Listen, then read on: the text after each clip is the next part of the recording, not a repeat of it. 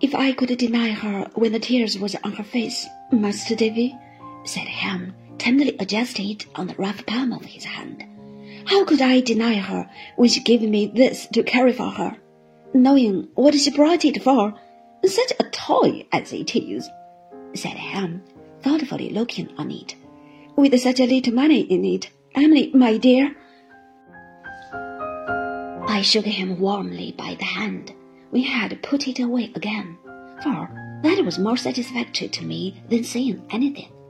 And we walked up and down for a minute or two in silence. The door opened then, and Peggotty appeared, beckoning to him to come in. I would have kept away, but she came after me, entreating me to come in too. Even then, I would have avoided the room where they all were, but for its being the neat tiled kitchen I have mentioned more than once.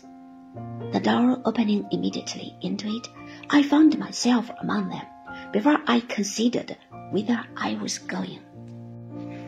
The girl, the same I had seen upon the sand, was near the fire. She was sitting on the ground, with her head and one arm lying on a chair. I fancied, from the disposition of her figure, that Emily had but newly risen from the chair and that the forlorn head might perhaps have been lying on her lap. I saw but little of the girl's face, over which her hair fell loose and scattered, as if she had been disordering it with her own hands.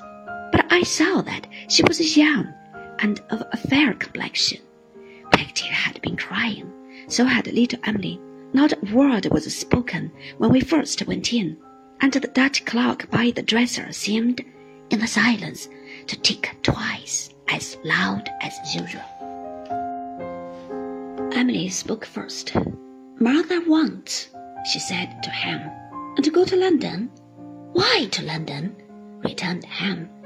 He stood between them, looking on the prostrate girl with a mixture of compassion for her and of jealousy of her holding any companionship with her, whom he loved so well which I have always remembered distinctly. They both spoke as if she were ill, in a soft, surprised tone that was plainly heard, although it hardly rose above a whisper. Better there than here, said a third voice aloud, Martha's, though she did not move. No one knows me there. Everybody knows me here. What will she do there? inquired Ham.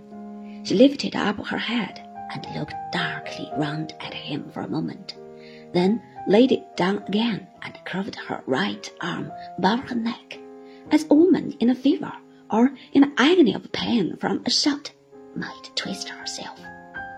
She will try to do well, said little Emily.